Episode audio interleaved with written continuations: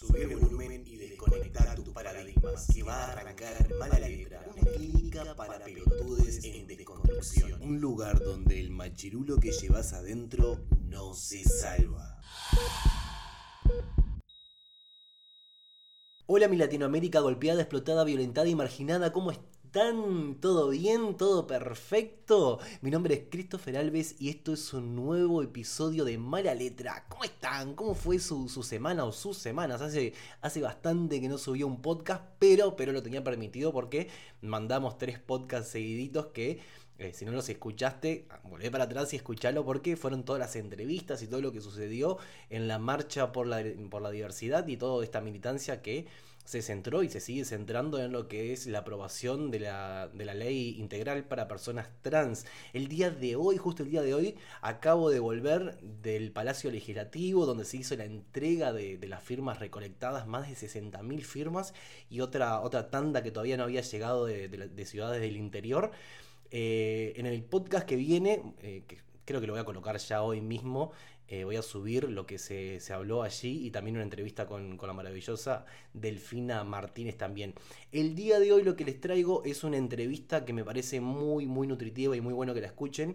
Eh, se está intentando sacar aquí en el, en el, Uruguay la ley de riego. Es una ley que es una, una brutalidad, aparte de que es anticonstitucional, que viola el artículo número 47, si no me engaño, de nuestra constitución, y aparte de que también fue inconstitucional el cómo se eh, avanzó sobre sobre, este asunto, porque para... Eh, digamos, para colocar esto sobre la mesa de discusión, primero se le tiene que consultar al pueblo uruguayo, cosa que no se hizo y eso también viola la constitución. Hubo mucha, pero mucha falta de información y también falta de interés por los medios de comunicación hegemónicos de comunicar de qué se trataba esta, esta ley de, riego, pero esto lo hicieron por motivos obvios. Hay, hay grandes capitales que, bueno, controlan estos medios hegemónicos y no se hicieron, no se hicieron presentes. Y en la marcha que se realizó, que, consiguió convocar a, a, miles de personas, también no hubo ninguna cámara, ningún medio hegemónico que estuviera allí para, para cubrir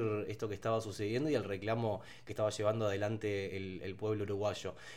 Obviamente nosotros junto con, con Media Red nos sumamos eh, para, traer esta, estas noticias y conseguimos rescatar una entrevista que es muy buena. Hablamos específicamente con un integrante de la Asociación de Apicultores de aquí del, Uruguay que trabajan en conjunto con la Asociación de Apicultores de Sudamérica. Es una persona con muchísima información y bueno, van a ver que la entrevista se centra en un punto que a mí me parece fundamental que es todo lo que tiene que ver con la salud, cómo la ley de riego golpea directamente a la salud de, la población afectando a todo lo que tiene que ver con, cultivos, el agua en sí, la cantidad de pesticidas y demás que esta, esta ley trae con, consigo y que no, no se informó nada de esto. No quiero meter demasiada cuchara en el tema porque esta persona está eh, pero muy, pero muy bien informada informada y tira datos que son excelentes. Eh, creo que está bajo tu responsabilidad, si no conoces lo que es la ley de riego que se está intentando sacar aquí, bueno, que te tomes unos minutos y la leas, leas la ley en sí. Es un atropello total que no beneficia a nadie. Bueno, a nadie no, obviamente a que a grandes compañías como una UPM, por ejemplo, sí le serviría, pero solamente para que cuatro o cinco personas recauden millones de dólares y mm, para el pueblo uruguayo no deja nada, no genera eh, puestos de trabajo, no, no, no, no, hay nada beneficioso. Lo único que eh, conseguimos con esta ley de riego es que mm, nuestra calidad de vida baje, los precios aumenten, las exportaciones se mueran. Pero como te decía, no quiero meter demasiada cuchara. Te pido por favor que te informes si no lo hiciste todavía, porque por la televisión no lo vas a ver, no lo vas a ver en los medios de comunicaciones tradicionales, así que informate, fíjate de qué se trata esta, esta ley y por favor, si, si encontrás algún puesto o alguien que lleve una planilla eh, donde se están recolectando las firmas, por favor, firma, porque esta ley eh, no te beneficia en nada, o sea, no firmar es como pegarnos un tiro en, el pie. Por favor, informate, lee y fíjate de qué va esta, esta ley. Te dejo con la entrevista, no me toco cuchara, mm, simplemente escucharla porque es muy nutritiva. Con esto me despido y que tengas un excelente, excelente día. Y después de este podcast te subo, te subo una entrevista y un, y un audio que te va a encantar. Nos vemos. Yo sé, sé lo que estás pensando. Baja un cambio, máquina, baja un cambio que me estás enloqueciendo. Es que de verdad hay muchas, pero muchas cosas que, que quiero cubrir y el hecho de estar trabajando con MediaRed y con este equipo espectacular de personas mm, me carga el alma de energías, con, conozco ahora muchísimas personas eh, y se abren las puertas para luchar por nuevas causas, por, por darle visibilidad a, ciertas cosas que están sucediendo en Uruguay y bueno, tenemos que ir al palo. Entonces, me parece que la mejor forma de hacerlo por ahora es que haga un podcast bastante ágil, no perdamos demasiado tiempo dando vueltas en temas que no son relevantes y les pueda traer a todos ustedes eh, las entrevistas o las discusiones que se fueron dando a lo largo de la semana. Eh, recuerden que tienen nuestro, nuestro Twitter, arroba mala letra, para tirarnos algún comentario. Si quieren eh, que le hagamos una entrevista, quieren visibilizar alguna causa, bueno, escríbanos, que estamos ahí y ahora contamos con el grupo entero de, de Media Red, con fotógrafos, con redactores, etcétera, lo que quieran. Así que vamos a hacer esto ágil y vamos a, poner un, foco sobre estas, estas causas que se intentan, se, intentan eh, ocultar. ¿Cierto? Entonces, sepan disculpar esta aceleración, pero intento traerles las noticias fresquitas y lo más rápido posible. Ahora sí, que tengan un excelente, excelente día. Chao, chao. Eh, bueno, nosotros somos un, grupo de agricultores eh, que estamos en la zona de Canelones, pero obviamente las colmenas las tenemos eh, por todos los distintos departamentos, Canelones, Maldonado, Rocha, Cerro Largo. Y lo que hacemos es eh, básicamente unir esfuerzos eh, para poder producir y bueno, vendemos una sola marca, eh, juntamos lo que son todos este, los recursos que podamos tener, vehículos, tráiler, sala de tracción, todo, para tratar de salir adelante como, podamos y estamos totalmente vinculados a, lo que es defender el ambiente porque es de lo que depende la abeja. Y no siempre, nosotros vemos que todos los apicultores están en función de esto y, nosotros estamos eh, tratando de, buscar la vuelta y, comunicarnos con los consumidores, con, con la gente y, ponerla al tanto y concientizar del problema que, estamos viviendo. ¿Cómo, le afecta esta, ley que, a, los apicultores? Bueno, la ley de riego vendría a ser eh, lo último, porque ¿qué sucede? La ley de riego lo que busca es poder regar los, cultivos. Los cultivos de hoy, los monocultivos, los que puedan pagar ese riego, seguramente son estas grandes corporaciones que, se basan en la utilización de cada vez más agrotóxicos, más fertilizantes, eh, y van a contaminar esa agua de riego que va a seguir, la, que no atrape en las plantas va a seguir hacia, hacia los terrenos más bajos y cada vez el agua va a estar más contaminada por estos agrotóxicos. Pero no solo termina ahí. Los últimos recursos eh, eh, biológicos, los últimos corredores biológicos que van quedando están casualmente en, las quebradas y es, en donde ellos van a poder retener eh, el agua. las quebradas ya tienen, ya tienen micro, microclimas, ya tienen una humedad especial para que se desarrolle la vegetación y es donde se protege lo último que nos queda de, fauna y de flora. Eh, ellos van a atacar eso para poder represar a lo largo del país eh, toda esa agua y poder bombearla o dirigirla por canales, como ya se ha hecho con el arroz y todo eso. Y, ya está la pauta de lo que pasa con, las aguas que sale del arroz, totalmente contaminando a, lo que era Laguna Merín, a, el Canal y todo, todo lo conocemos, ya, ya, ya tenemos experiencia sobre eso y la abeja cada vez denuncia más eh, la, utilización masiva de agrotóxicos, que, lo que hace con la muerte de la abeja es anunciar lo que se está haciendo, si no, no tendríamos conocimiento de lo que está pasando. Cuando en, Salta, cuando en Salto mueren 1.800 colmenas, el productor y el ministro, el, productor de naranja, dice... Eh, nosotros estamos echando clorpirifos y clorpirifos es un insecticida a punto de prohibirse en ese momento en Estados Unidos, que ahora ya está prohibido en California, en la capital de la naranja del mundo, yo creo, lo ha prohibido. Y acá se sigue echando, eh, sale eh, el encargado de, analizar eh, las abejas muertas, que es que es el director de servicios agrícolas, diciéndonos que en realidad se murieron por fipronil. Luego descubrimos que aparte de ser el director de servicios agrícolas, es el asesor de cítricos de Uruguay. Así que sabía muy bien lo que se estaba echando eh, por parte de esos eh, productores de cítricos que fueron lo que nosotros intuimos que se estaban, estaban matando la- las colmenas. En ese caso, por ejemplo. Ahora tenemos el caso, por ejemplo, de canelones de fipronil. Fipronil, durante años nosotros venimos, eh, se vienen demostrando porque ellos mismos hacen los análisis y aparecen abejas muertas. Lo que últimamente se está vinculando es de poder demostrar en qué campo fue echado. Y esos campos ahora son vemos que son viñedos, ya lo sospechábamos, pero son viñedos. Nos pasó en la Laguna del Cine, una zona cautelada en Canelones, un compañero nuestro eh, hizo la denuncia y, claro, lo que la última eh, fumigación que se había visto era, era la, único viñedo que está dentro de la zona cautelada. La señaló, eh, fueron el mismo ministerio fue hizo el análisis y ellos habían, ellos en, los campos de ellos había presencia de fipronil, evidentemente lo habían echado. Este, y ahora se sigue sumando. Hoy en día, hoy, hoy especialmente, un, apicultor eh, per- perdió por lo menos 40 colmenas en la zona de, de a 12 kilómetros de Cardona está el ubicado. Eh, y perdió 40 colmenas y no sabemos si a otros apicultores que están alrededor eh, se van a ver afectados por, por un agrotóxico que no sabemos cuál es. La, mortandad de abejas es constante y lo que está haciendo es denunciar el vertido de agrotóxicos. El mismo director, el mismo director de Dinama, este, Nario, ya anunció que el principal problema de Uruguay es, eh, de contaminación de Uruguay son los pesticidas. Como él le llama pesticidas, nosotros le llamamos agrotóxicos. Bueno, y, eso es lo que tratamos de hacer llegar a la gente. Los alimentos van a estar contaminados por esto. Este, lo mismo nos pasó con el glifosato.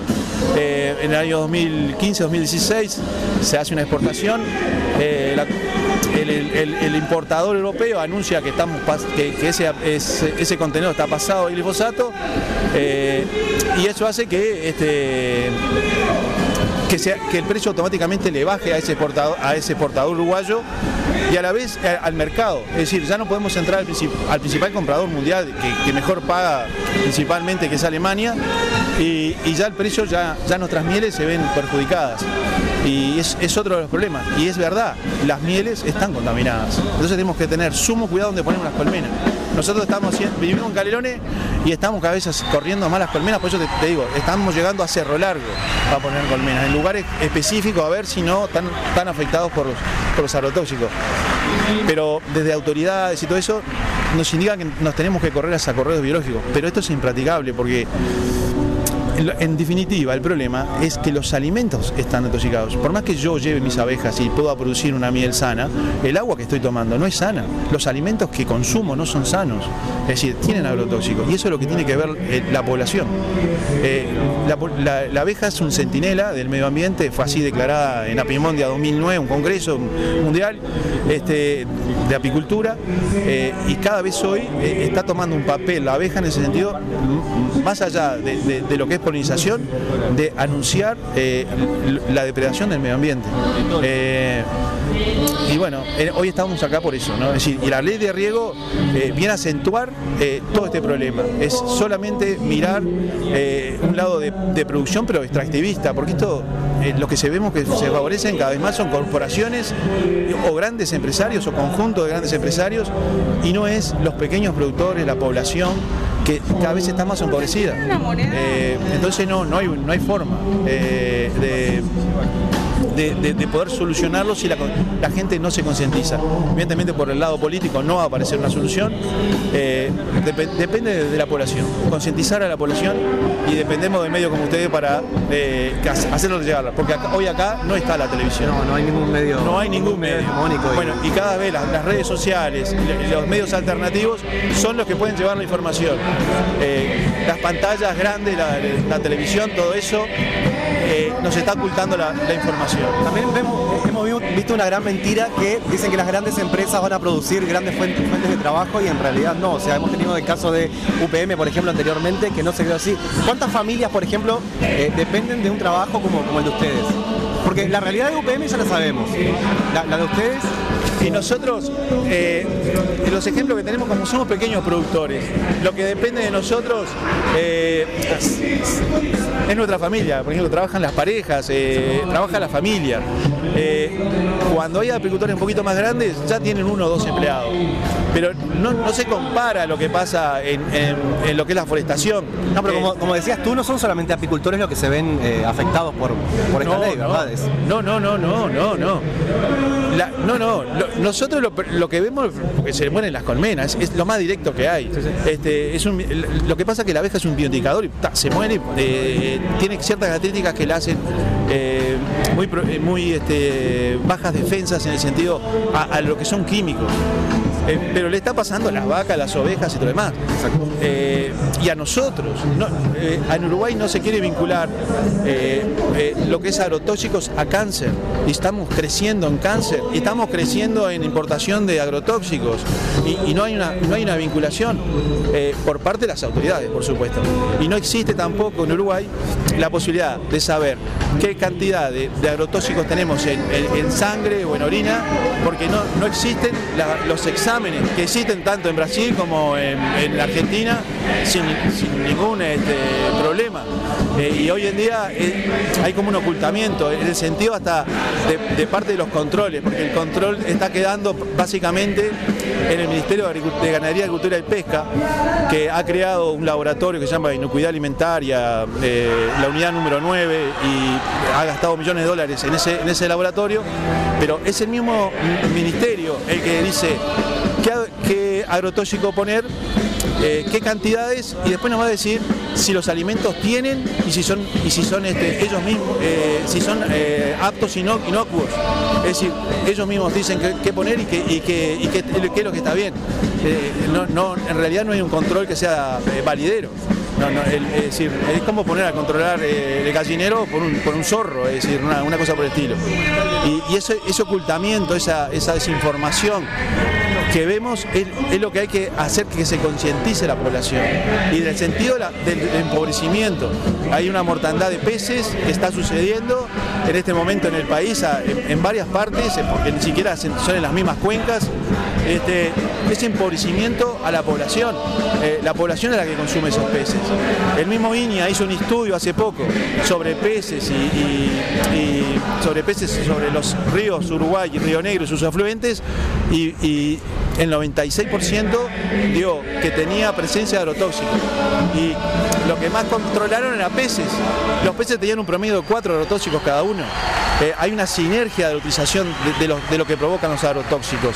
No es lo mismo que haya un agrotóxico que haya en conjunto, porque ya se ha probado recientemente, salió en estudios de que eh, los agrotóxicos eh, provocan en sinergia este, eh, problemas mayores a que se actúan solos. Pero como ejemplo, dentro de esas muestras apareció un, pez con 21 muestras de agrotóxicos.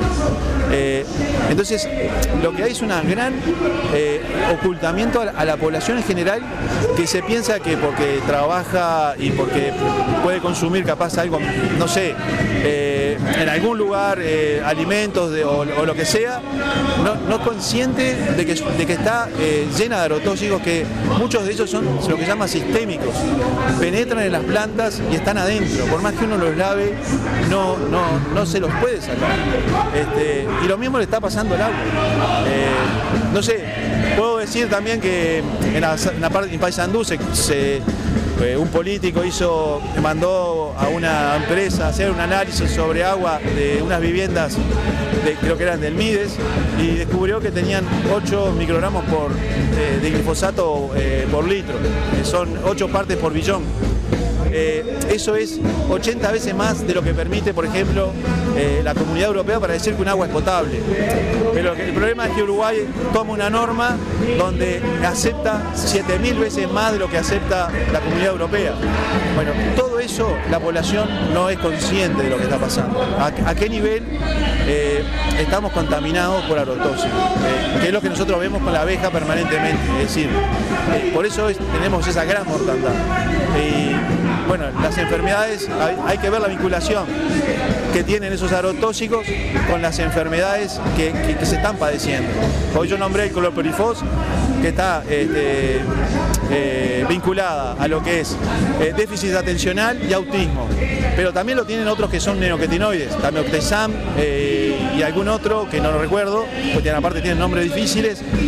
Y hay que estar atento, nosotros, yo porque estoy eh, desde hace muchos años que estoy con, decir, con la abeja y atento a los agrotóxicos, y es interesante ver cómo los agrotóxicos que afectan a la abeja también afectan al ser humano y cómo las enfermedades que padecen el ser humano están vinculadas con, la utilización de agrotóxicos.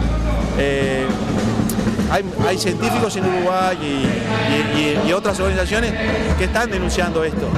Pero el ejemplo está, eh, hace poco estuvo lo que es el colectivo TA, que reunió científicos de Argentina y de Brasil y se presentó en lo que es en el Palacio Legislativo para tratar de concientizar a los políticos y los políticos que los políticos que concurrieron a eso dentro del Palacio Legislativo no eran más de cuatro, ¿tá? de 130. Eh, Hay un desinterés o un desinterés a propósito para ocultar todo esto. Tenemos, tenemos no- no- yo le preguntaba a un, a un compañero de, de usted también, ¿tenemos noción de quiénes son esas, esas personas o instituciones que se encuentran por detrás de, de esta ley? ¿Quién se ve fa- favorecido de, de primera mano? Bueno, yo lo primero que buscaría es eh, corporaciones, qué empresas hacen las donaciones a las campañas políticas. Y cómo a veces eh, ha pasado eh, investigaciones sobre quién financia las, las campañas políticas se ha frenado. Pero eh, los que están son grandes empresas que que hacen lobby, que están denunciados, inclusive eh, la ONU, como para dilucidar todo esto, hace años ya contrató a un montón de científicos que recién el año 2007 eh, lanzan un informe. El informe anuncia que las grandes empresas eh, que producen agrotóxicos, que generalmente controlan las semillas y la alimentación, están interviniendo los gobiernos. Lo dice el informe de los mismos investigadores contratados. Eh, eso fue en el año 2017, marzo de 2017. Eh, anuncia también de que es necesario dejar de utilizarlos y que hay que pasar a prácticas agroecológicas. También anuncia de que los pesticidas no son necesarios, lo que, lo que los eslóganos de estas empresas han querido hacernos creer, de que los pesticidas son necesarios para alimentar el mundo. Y este informe echa, echa por tierra eso. Lo que anuncia es que eh, ya existe el, alimento para, alimentar a 9 mil millones de personas. Y hoy somos 7 mil millones, 7 mil millones y medio. Es un problema de distribución, de pobreza, de, acceso a los recursos y no es un problema de que haya que producir más. Es otro problema. Este, dicho por, por los científicos a primer, a primer nivel y anunciado por la ONU, que que, que do- donde actúan los países más poderosos, yo qué sé, no sé. Eh, lo, lo que es ciencia y lo está anunciando a, rajatabla. Eh, el tema es que no hay una conexión entre la parte política y la ciencia, como que se quiere alejar, y, creo que está más este, en línea a, a lo que son las empresas que realmente pagan las campañas, evidentemente. Eh, y, hacen todo este tipo de negocio que es un extractivismo gigante. Eh, eh, todo parece que tiene que pasar por grandes multinacionales que vengan, que en realidad no dan trabajo. Eh, lo, lo mismo que vos tú señalabas recién. ¿Cuántos trabajan en una forestal? Cada mil hectáreas creo que trabaja uno. Nosotros tenemos colmenas, algunos de nosotros tenemos colmenas en una forestal y un solo encargado está para varios, varios campos y, tiene como interés que nosotros nos quedemos instalados en los campos, porque no tienen gente, porque eh, acaparan muchos recursos y, no, y en no tienen quien se los cuide. Entonces, eh, a ese nivel llega. Las forestales están muchos años con muy poco eh, personas ah, trabajando, por ejemplo. Y sin embargo, son las grandes latifundios. Eh, y lo mismo pasa con la soja, la mecanización. Y la mecanización obliga al monocultivo. El monocultivo eh, eh, tiene, está afectado por grandes monoplagas y ahí es cuando aplican más agrotóxicos, más contaminación, más depredación. Es un círculo para que gane mucho dinero pocas personas y no para que viva bien el país. eso no es, no es el desarrollo de la sociedad. Eh, y, a la vista está que una vez que caen esos grandes negocios, eh, vamos a ver que a veces ni siquiera los operarios, los, trabajadores, ni siquiera llegan a jubilarse y no encuentran un trabajo estable o algo este, eh, como para poder seguir subsistiendo. Eso demuestra lo que es lo que no es verdadero desarrollo. eso es lo que... vemos también, como tú lo mencionabas, que hay una, alerta de, lo que sería salud pública, más que nada. O sea, es, una alerta de salud, el, primer punto que, esta ley presenta y de lo cual no, yo por lo menos no sabía nada, por las redes no, se mencionaba nada. Este, ¿cuál, sería el país que tú tomarías como referente en Sudamérica donde se tenga esta ley aprobada y que ya se haya visto al día de hoy los grandes estragos? y es Chile. Chile, eh, ese país que nos ponen como ejemplo de, haber hecho muchos eh, libre comercios con distintos países y lo bien que le va. Yo tengo amigos que han estado en Chile y ven la diferencia social a tal punto de que, de que es avergonzante, es decir, eh, de cómo se ve. Bueno, en ese país hay muchos productores familiares que se han quedado sin el acceso al agua, el empobrecimiento obligado, y, la ven pasar este, por casi al lado de su predio este, y no la pueden pagar. Eh, el ejemplo es Chile. Eh, el, problema es que Chile en este momento tiene una, gran, este, lo que se ve, un gran manejo de importaciones, eh, aranceles muy bajos que nosotros no accedemos, pero pero el tema es, el, hay que ver la parte social, la, parte interna, de cómo cae, eh, cómo cae el empobrecimiento de la gente, los pocos recursos, la, no falta de, la, falta de posibilidades para poder desarrollarse. y, es un Uruguay que nosotros no queremos, estamos muy apartados eso. Eh, ese es el ejemplo, el ejemplo negativo. El ejemplo positivo es eh, en la parte de, Bolivia, en la, parte de, los Andes, ellos han hecho ancestral realmente un manejo del agua y del riego que es totalmente comunitario. Eh, es casi familiar. Eh, cuando hay que limpiar los canales, está obligado a ir este, los hombres este, de cada familia, tienen que concurrir, no importa lo, que pase. Eh, y es algo este, manejado en comunidad. Es totalmente distinto a lo que pasa en Chile, manejado por empresas. ¿no? bueno, ese es el ejemplo. Eh, pero ¿qué pasa? Chile tiene, eh, una geografía totalmente distinta a nosotros. Lo nuestro se, vería empeorado. Nosotros no tenemos los valles que tienen ellos, no tenemos esas grandes montañas, esa, posibilidad. Eh, el impacto sería inmediato. Acá el impacto sería inmediato. Y lo, que no y lo que menos se nombra acá es siempre la depredación de la poca flora y fauna de la que dependen los ecosistemas para mantenerse los ecosistemas sanos son los que nos proveen de agua y aire sanos. Y sin eso no hay vida, la vida se, torna sumamente eh, difícil.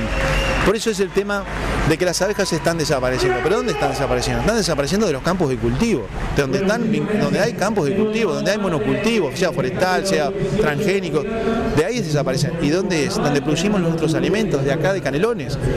Por nosotros nos ponemos con, los, lo que echan, echan en los frutales, lo que echan en los viñedos. Bueno, eso es ahí donde, donde está anunciando la abeja que no anda. Es, es, ahí donde desaparece. Y es ahí donde se nos encarece la vida la sociedad. Y, cada vez se nos hace más difícil acceder a las cosas que son esenciales, el alimento.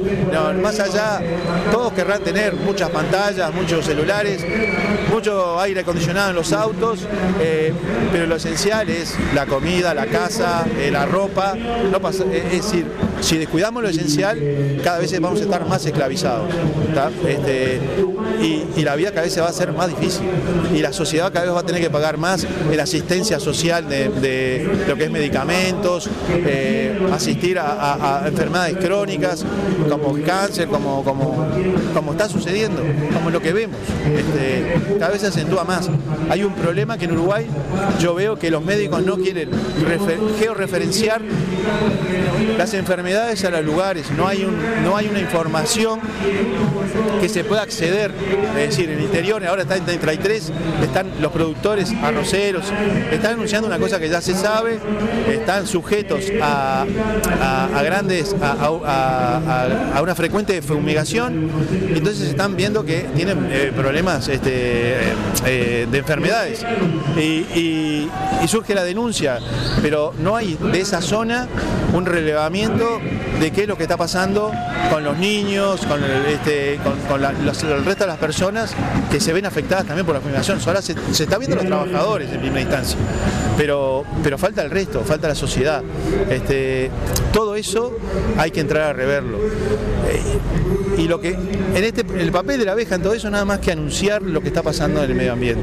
Este, y nosotros como apicultores es lo que vemos y, y- y estamos obligados como, como jefe de familia como a, a salir a, a- a denunciarlo. ¿A dónde se puede acercar la, la gente que quiera conseguir más, más de esta información? ¿Tenés alguna fuente, algo que recomiendes?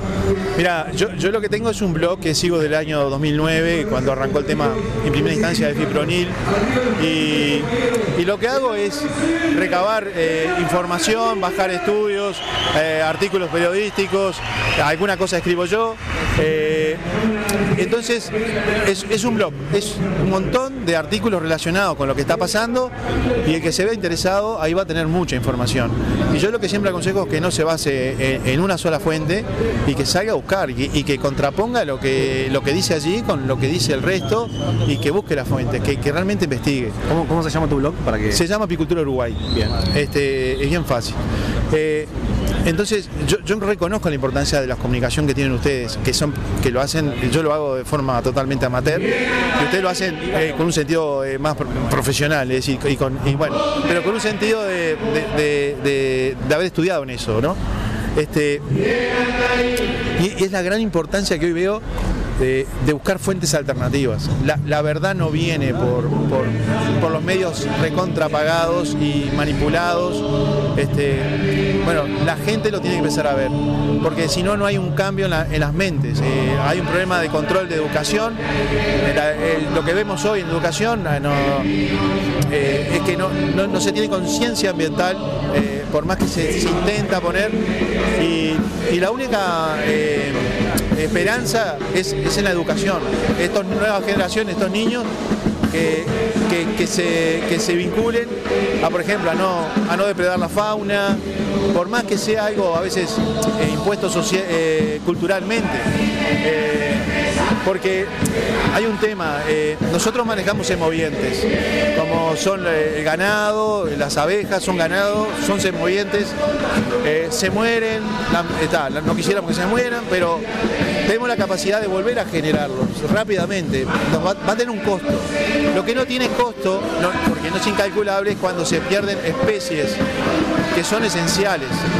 Y eso es lo que a veces cuesta, ¿no? A veces defendemos más a los perritos de una ciudad y nos olvidamos de que hay depredaciones de total eh, eh, continuamente de carpinchos, de mulitas, de, animales que están en peligro de extinción prácticamente. Y, que van, la falta de esos animales hace que haya una, pérdida de flora que está asociada. Y en eso perdemos lo que es eh, la riqueza de lo que es el ecosistema, lo, lo sano de lo que es el ecosistema. Y una vez que lo perdamos, vamos a, ser más pobres. El agua no se va a poder recuperar de la contaminación de lo que es eh, en este momento eh, con una gran cantidad de lo que son eh, fertilizantes sintéticos, fosforados y, y nitrógeno. Si no existe esa vegetación alrededor de, lo que son las fuentes de agua, lo que se llaman montes ribereños, el agua no se va a poder recuperar. Y el costo de potabilizar agua es cada vez más caro y no es la misma calidad. Este, eso como era es un redondeo de la experiencia que he tenido como apicultor durante todos estos años. Perfecto. Bueno, muchísimas gracias por, No, por tu gracias tiempo. ti. eh.